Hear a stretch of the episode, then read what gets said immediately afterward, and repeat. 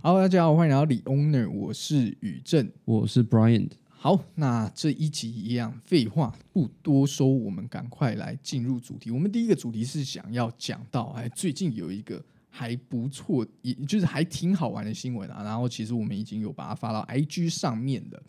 那这一篇的按赞数还蛮高，哦我相信大家都还蛮喜欢看八卦的。对，发现大家很喜欢聊八卦。对对对，我们让 Brian 来分享一下。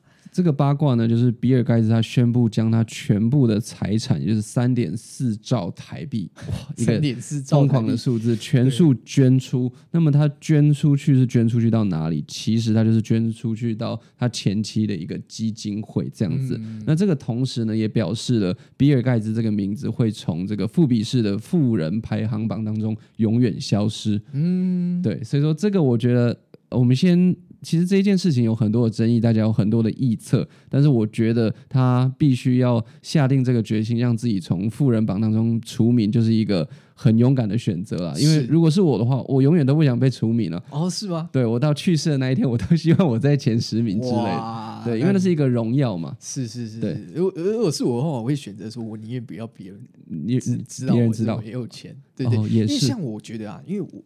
好，我觉得延伸话题好了。对，就是以这个富豪来说，让自己愿意在这个抛头露面或者这种富比士排行榜，就是愿意出来喊声的富豪，我都觉得他们很有这个算是什么，很有抗压性。哦，对，要面对舆论的压力，然后甚至有很多人可能会呃对你有不好的想法。对你像比尔盖茨这一次全部都捐出去好了，是你理论上他就算全部都捐到他前期的基金会好了，对，再怎么看啊，其实都还算是一件好事嘛，没错，对不对？哎，但是其实。我们这种酸民其实就会去酸的嘛，对，我就想说啊，他是为了要避税啊，对对对，会会会是要避税啊，对啊，所以所以我会觉得说，这种富豪如果太知名的话，不管你做什么，都会有人要酸你，对不对？对你不管做好事做坏事，都会有人要酸这样子。就像你周杰伦出个新歌也是一样啊，对，有人说好听，有人说难听，对对对对对对，我觉得这是很好笑的事情啊。那我觉得这件事刚好也印证了，我记得我在。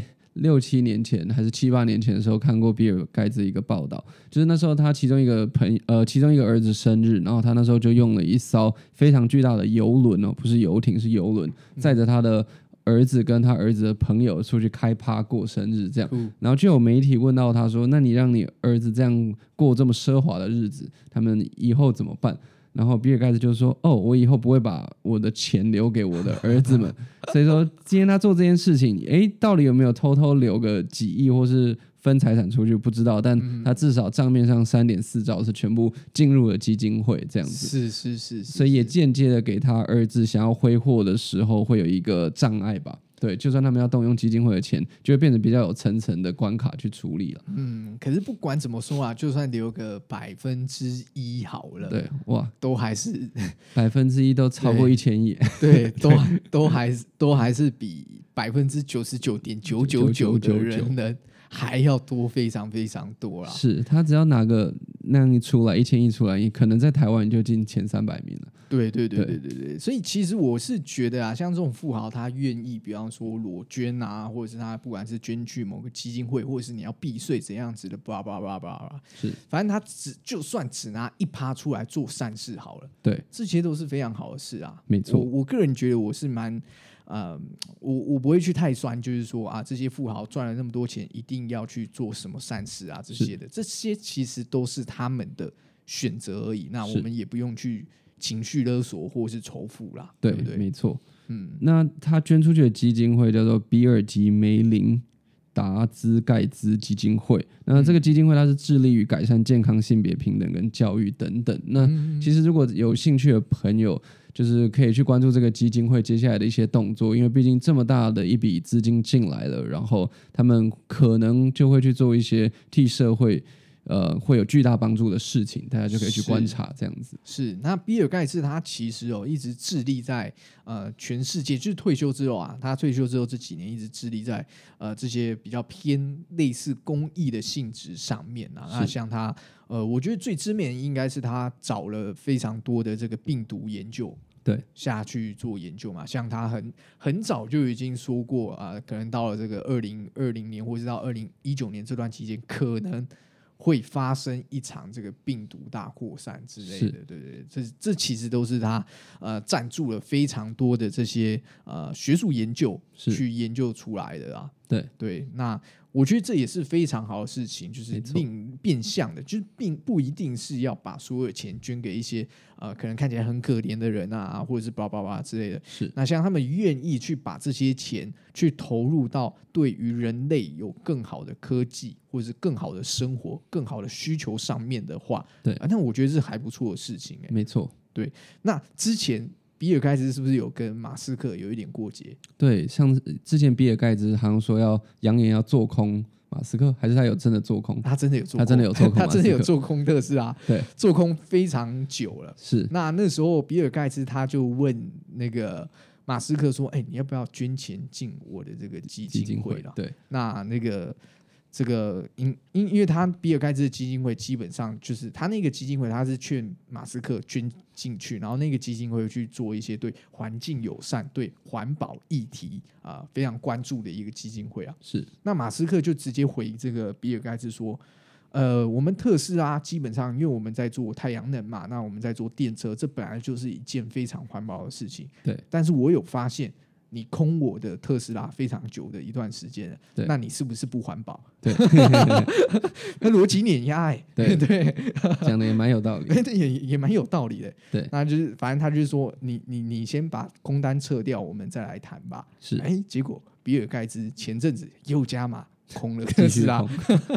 结下梁子了啊！对，对对对对，那比尔盖茨其实空特斯拉到现在都还是在赔钱的啊、是啊，没错，对，他等于算是呃，我们这些从啊，其实我有在特斯拉上面赚到一些钱啊，嗯。从蛮早之前的就买了，所以它算是我这个上涨上涨的燃料啦。感谢这个比尔干爹，对对对。算是就间接赚到他的钱。有赚到比尔盖茨，比尔因为股票市场就是这样嘛，他放空，对。那那那我去赚他放空的钱 呐、对对对对，没错，反正有时候上涨就是需要这些啊、空军当做燃料啦，以股票市场来说，是。那呃，我去比尔盖茨跟马斯克这两个也算是非常极端的一个呃两个极端的企业家。比尔盖茨他就是用呃比较偏公益性质，就是我挪一个基金会，然后我把全钱捐到基金会里面，然后去做对人类友善、对社会友善，可能对科技未来都有啊、呃发展的这些事情。是哎，可是马斯克他又不一样，他又说啊，我做的事情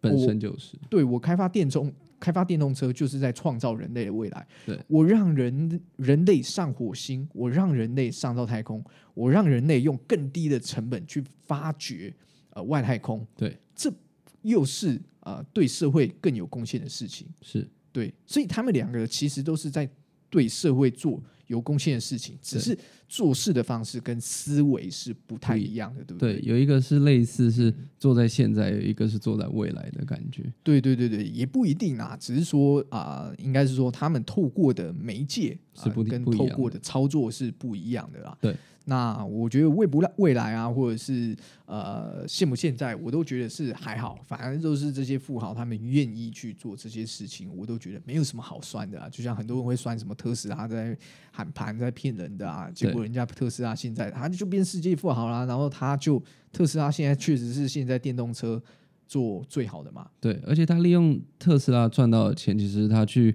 补了他很多其他公司的洞，对，比如说他的那个挖地道的公司，对对对然后还有他的那个脑部连接的公司。啊，对其，实，在没有商品出来之前，他就是一直在烧钱而已。是但这些东西只要做成功了，都是对人类的社会会有跳跃性的迈进。是。对那我我觉得啊，像这种马斯克，我一直很喜欢马斯克这这一个人的原因，是因为他讲得出来天马行空的大话，对，但是他也做得到，对，没他，最后是真的实现了。比方说 SpaceX，对，火箭他就真的射上太空，然后射上之后，他还把火箭再回收再利用，谁做得到？是对，大家刚开始连 NASA 美国政府都觉得他做不到，可是他就做出来给大家看了。是，那特斯拉刚开始的时候，几年前大家都还在喷说特斯拉就是一个喊盘的家伙而已。对，结果到最后，现在特斯拉真的就是就是不管是它的自动驾驶，或是到它的这个电车的部分，都是做最好的嘛。这没错，真的是非常厉害的一位企业家啦，对啊就是不是一个造梦仔而已，是他可以把梦实现。对。对其实我很期待他的那个 Neuralink，啊，对，那个脑部连接到时候大家都不用读书了。是啊，对像比方说好了，比方说像这个 Brian，他是在美国呃长时间长大的嘛，他英文就比较好啊。是，对，那像我就不是嘛，啊，我的英文可能就没有那么好。那以后宇正去下载就好。对我去下载我脑部连接，我觉得 下载英文，那对我就要马上脑部翻译这样子，对我就听得懂，然后也讲得出来这样子。所以那是一个很让人期待，但也会让人有一点害怕的未来了。对啊，对就是到时候大家没有学霸哎、对大家都是学霸。而且如果他们在那个资料里面就是放了一些不好的东西进去，我们也会直接下载到脑海里哎面。真的，真的，真的，而且这样是不是人类慢慢变机器人啊？你就会对，而越我反而觉得会越变越笨，对是吗？就思想都被控制住嘛。哦其实你越方便、越不学习的时候，或者越不用思考的时候，其实你思想就变笨。然后像马斯克他们这样子站在顶端的人，他们还保有自己的思考嘛，嗯那他们就会成为永远的控制者。这是我的感觉，就很像电影都这样演。哦哇，你这个入戏很深哦。对啊，所以我想一想就觉得蛮恐怖，但又觉得很方便了。哦，对，那你如果未来这个 Neuralink，你你你出来，你会想要装吗？我会最想装的就是语言，像你讲的，我想要全世界的各种语言，啊，对啊，超酷。你去西班牙，你就可以讲西班牙文，你就对对啊，或是你在意大利讲意大利文，你就不会被抢了嘛。对，没错对，啊，就是因为我在意大利被抢过了，对对对对，所以我就对突然想到这这这段往事啊。对，反正呢，我们就是从啊这个主题哇延伸到好多东西哦。反正我们就延伸到这个比尔盖茨，就是他这个捐钱啊，然后做这些把钱钱捐到基金会，到底是为了避税还是怎样子？这个我觉得都不是什么重点，反而是说啊、他对社会的贡献是什么啦？那他真的改变了人类了嘛？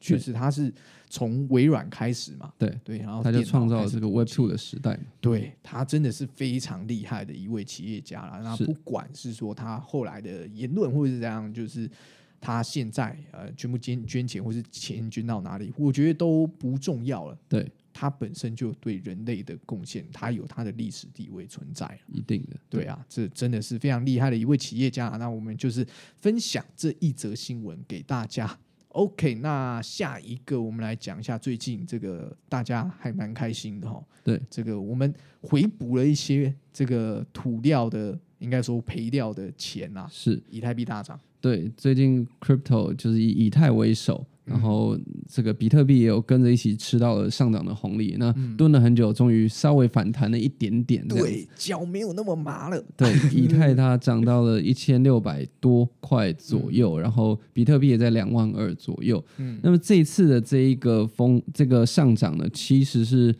可能可以推断于是来自于这个新闻，就是以太二点零。那么以太二点零，我记得我们在前几期的时候就有讲到，说即将要来临。那这次以太坊他们是说。就要在这个月内就要实现了，所以说就造成了一个上涨嘛，因为大家觉得哇，那终于以太可以变成一个更和谐、更好去操作的一个环境，比如说气费会降低，然后比较不容易宕机等等的，嗯这这都是他们承诺的一些改善的方向以及方针。所以说这次大家就对以太这个坊还有这个币非常的有信心，所以就让它在短短的时间内有达到了很高的成长率。其实相较于一个月之前的八百块，它现在一千六其实是涨了一百趴，所以它在一个月内是涨了一百趴哦。早知道那时候入金了。对，如果有人八百块买进去，你现在就是百分之百的成长率，对啊，你现在就变一千六嘞，对。等于是赚了八百块。没错，投一千万你就赚了，两千一千万，对，你就赚一千万，你就可以拿两两千万出来，对，而且才短短一个月的时间呐、没错，真很的，可怕的涨幅。所以 crypto 真的就是这样暴涨暴跌啦。对。连第二大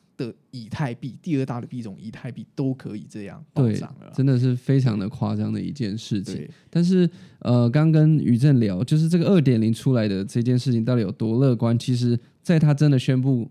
开始的时候，嗯呃，我们都不要太乐观去看它，不要想说，诶，真的它接下来就一路暴涨。因为其实就我个人的经验啊，是其实他讲了非常非常多年的，至少讲了四年，每一次都说啊，下一个月就要出来。就，要出来了。其实光今年他就已经讲了几次了，对，讲了三次吧，讲到现在不止三次、不止三次哦。绝对不止三次。了，绝对这个五根手指的，头数不出来的次数了。对，那每一次都说啊，今年底啊，或是几月啊会做出来，结果到最后都是没有，进度都还是落后。是。所以对于这一次的上涨，是不是跟这个以太坊二点零有关系？我自己个人啊，嗯我自己个人是觉得没有什么关系。嗯那因为因为放有羊的孩子大家也习惯了，是是，对，就是以大部分有在玩 crypto 的人，大家都习惯了。那我觉得有一部分最大的原因是传统金融市场有回弹一些。嗯，那确实在这个呃这个传 crypto 这边的话，多多少少我觉得还是会有正相关呐。是对，那再加上可能以太币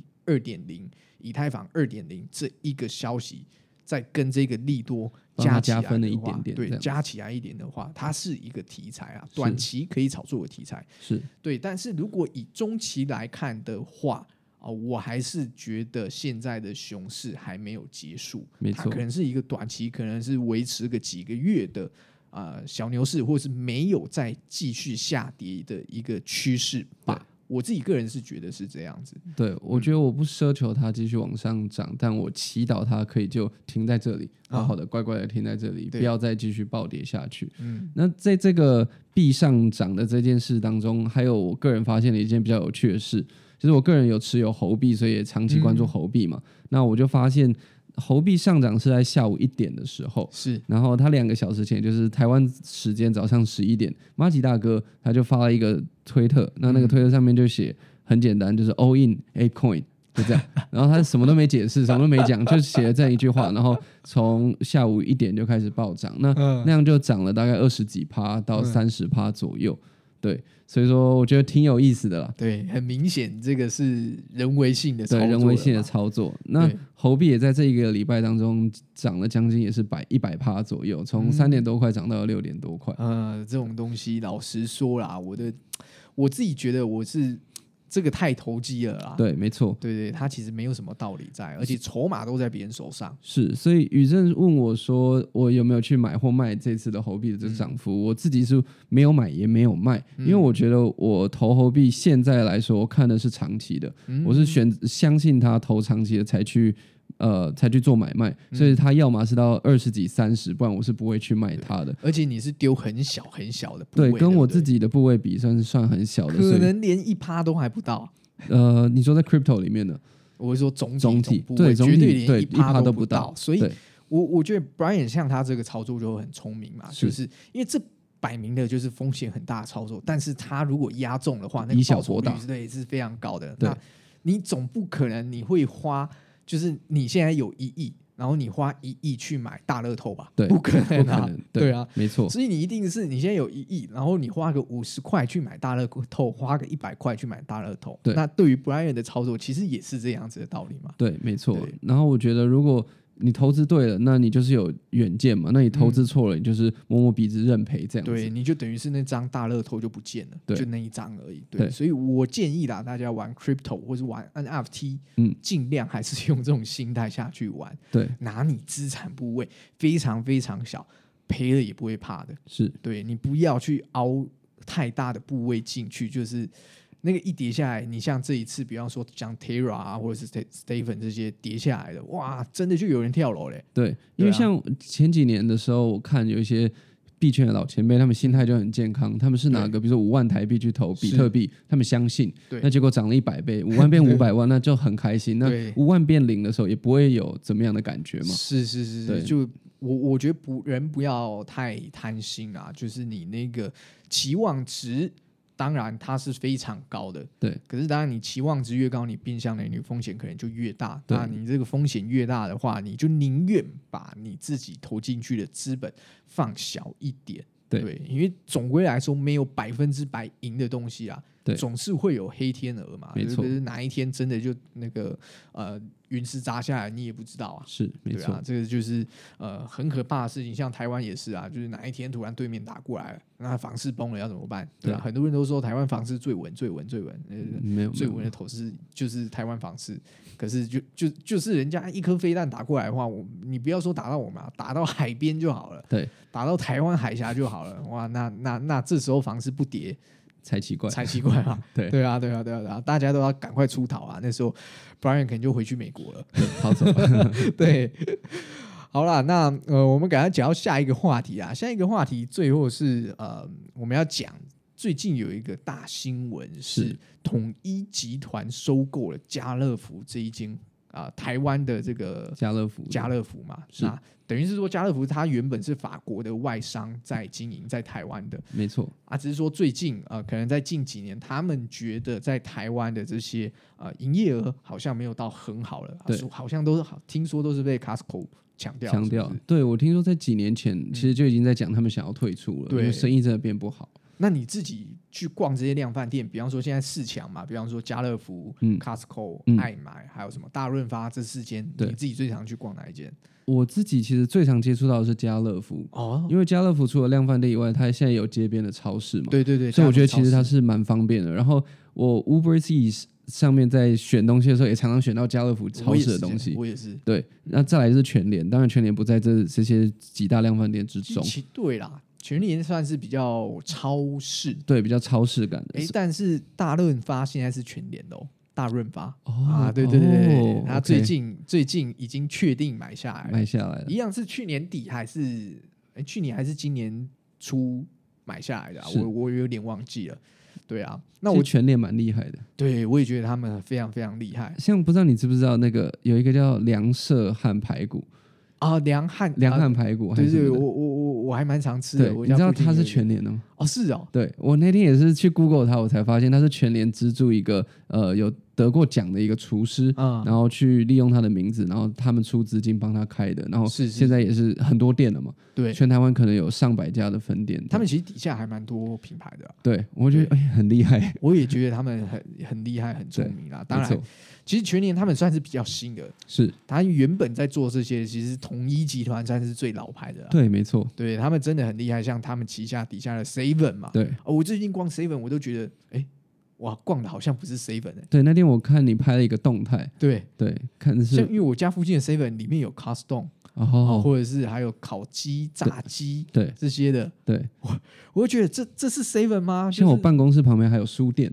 啊，对对对，就连在一起，包括他跟对伯克莱一个书架就在那边这样。其实这些东西全部都是统一集团底下的品牌，哦，只是他把它整合到了这个 Seven 里面。对对，那就是他现在买了家乐福之后，是那个家乐福要 整合进 Seven，还是 Seven 要要整合进家乐福？对啊但我觉得哦搞不好以后家乐福超市就会有更像 Seven 的一些东西。啊，对比如说大家最经典喜欢的茶叶蛋啊，或者热狗什么的，对对对大汉堡什么，搞不好就会这样交叉的在茶一起，叶蛋吧？对哎对对对对对可能就会这样交叉的，就是进入这样。，对，因为家乐福其其实它现在家乐福有两个嘛，一个是量贩店型的家乐福，跟橘色招牌那个家乐福超市。超市那家乐福超市，它我觉得就比较像是 Seven 的感觉，对不对，对？很像超商。嗯，对我我觉得这其实如果把它经营起来的话，应该是还不错的哈。对，搞不好现在以后 Seven 就会有更多蔬菜。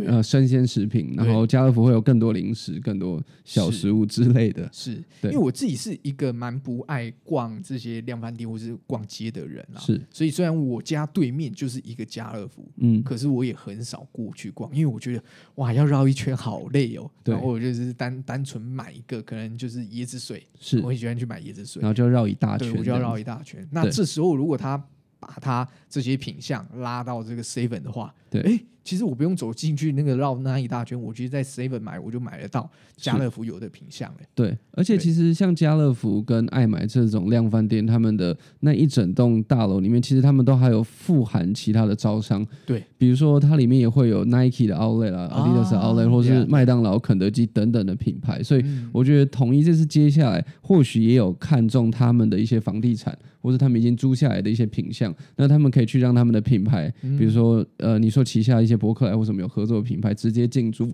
或许让那个商场变得更好，也说不定。是所以说它的可能性其实蛮多的啊、我相信他们会去并购，也不是去看它亏钱，一定是想说可以利用它赚更多钱嘛。嗯所以应该是计划都计划好了。是对。哎，那我想问你一个问题，就是因为你在国外生活比较久嘛，那对于美国的这一个啊，比方说量贩生活跟这个超商生活，跟台湾比起来，你觉得有什么差距？其实品牌上是差非常多的。哦美国是那个 Target，就是一个红色的标志，对然后还有 Walmart，对然后 Kmart，对，然后 Staples 是卖那个呃办公室用品。是所以说，其实他们的超市都已经非常饱和了，嗯所以我认为像家乐福这样的欧洲的公司没有进来猛抢呃地盘的原因，是因为很难抢走，是。因为他们本来其实美国人 Costco 这些美国人都喜欢买一堆东西，他们洋芋片要买一堆，水要买一堆，饮料要很大的嘛买一堆，要买就要买六十瓶了，然后你的每一个东西都需要很大的包装。这是我，不爱逛 Costco 的原因。对，所以我就觉得量饭店是为了美国而生的嘛。啊。他们就是觉得，哎、我也要去批发，虽然我是家庭，但我的用量不输给一个小餐厅哦或小餐馆，所以我们也要去批发。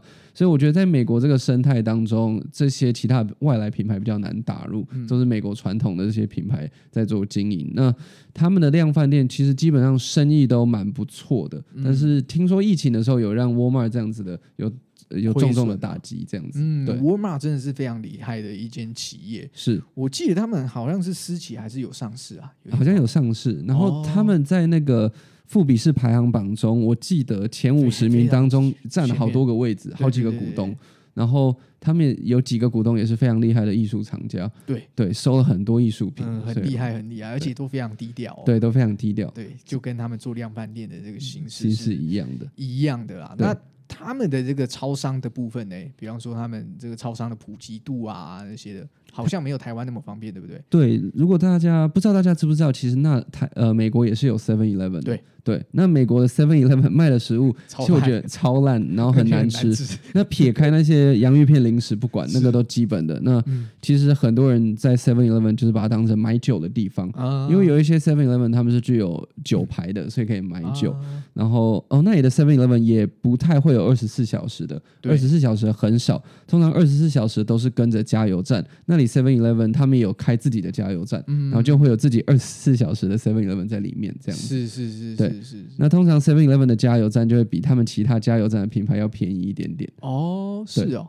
而且这样讲不知道合不合理，但是、呃合不合适？但是 Seven Eleven 通常都开在呃环境比较不好的社区或确者区，域。因为有很多啊，该怎么说，就是嗯没有那么好的生活条件品质的人，是在美国可能都比较常会去这种比较小的超市，对不对？对，因为美国有非常多的超市品牌或是街边的这种选择，购物店的选择，嗯不管是小众自己家庭式开的，或是连锁的，所以 Seven 在那里其实相对弱势，而且单价也相对的便宜，所以他们会存在于比较龙蛇混杂的哦对，地方因为我就。记得记得美国的 Seven 都是脏脏旧旧的，对，所以说有很多美国人的朋友来到台湾，看到台湾的 Seven，对 Seven 完全改观，觉得台湾 Seven 好高级，什么天堂？对，然后什么食物都好好吃，有凉面啊什么，然后很高级、很干净这样。可是我觉得最好的 Seven 还是在日本，哦，对啊，日本真的最好，对他们是最好。而且他们东西很好吃，有可乐饼、炸鸡什么的。对啊，什么都很好。我觉得现在啊，现在台湾的 Seven 有点慢慢的日本化了。对，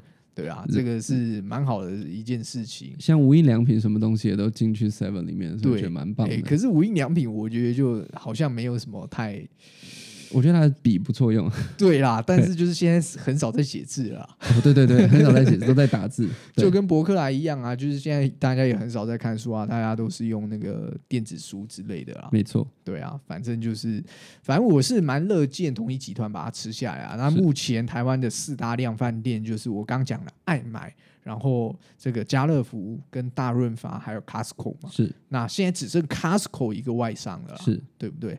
那你觉得未来 Costco 可能会不会被台湾企业买下来？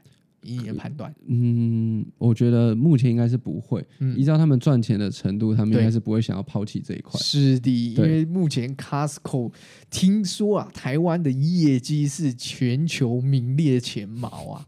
台湾很厉害，对啊，台湾人超爱逛 Costco 的，对对，而且还可以退货。对对哦，对，还可以退货，是啊，对，比比较难得可以享受到这种美式买卖的条款的，就是 Costco，我我就不太懂啊。对，啊。鉴赏期，哎，连电视都可以退，嗯，对，因为我是非常非常讨厌囤积的人。是。对，像 Brian 在我办公室就会知道啊，就是我很讨厌在办公室囤一堆东西囤一堆东西。我的办公室就很简单，反正就是桌子、椅子，然后柜子就是这样子，对就空空的啦，对感觉是家徒四壁的感觉。是，对，那所以我就没有办法去 Costco 那种买一次很大袋的那个卫生纸啊，或者是买一包很大包的洋芋片这样子。是，对啊，那反反正我也不太懂为什么台湾人那么爱逛啊。可是呢，就是对于 Costco 总公司来说啊，反正我都那么赚钱了，我干嘛要分给别人赚？对我，全部自己拿起来转就好了。而且 Costco 蛮聪明，就是他们一直开发新的食物，就是他们的餐厅嘛，啊，对对对常就说他们。是被超市耽误的餐哎，厅，对我最喜欢就是去他们买那个什么鸡肉卷，对，鸡肉卷，对，啊，或者是买烤鸡嘛，是，确实都做的比较好吃。可是他们的披萨真的不好吃。对，真的不好吃，披萨我真的觉得只有意大利跟台湾做的很好吃，真的对啊，但是意大利人没有办法认同台湾的披萨。没错，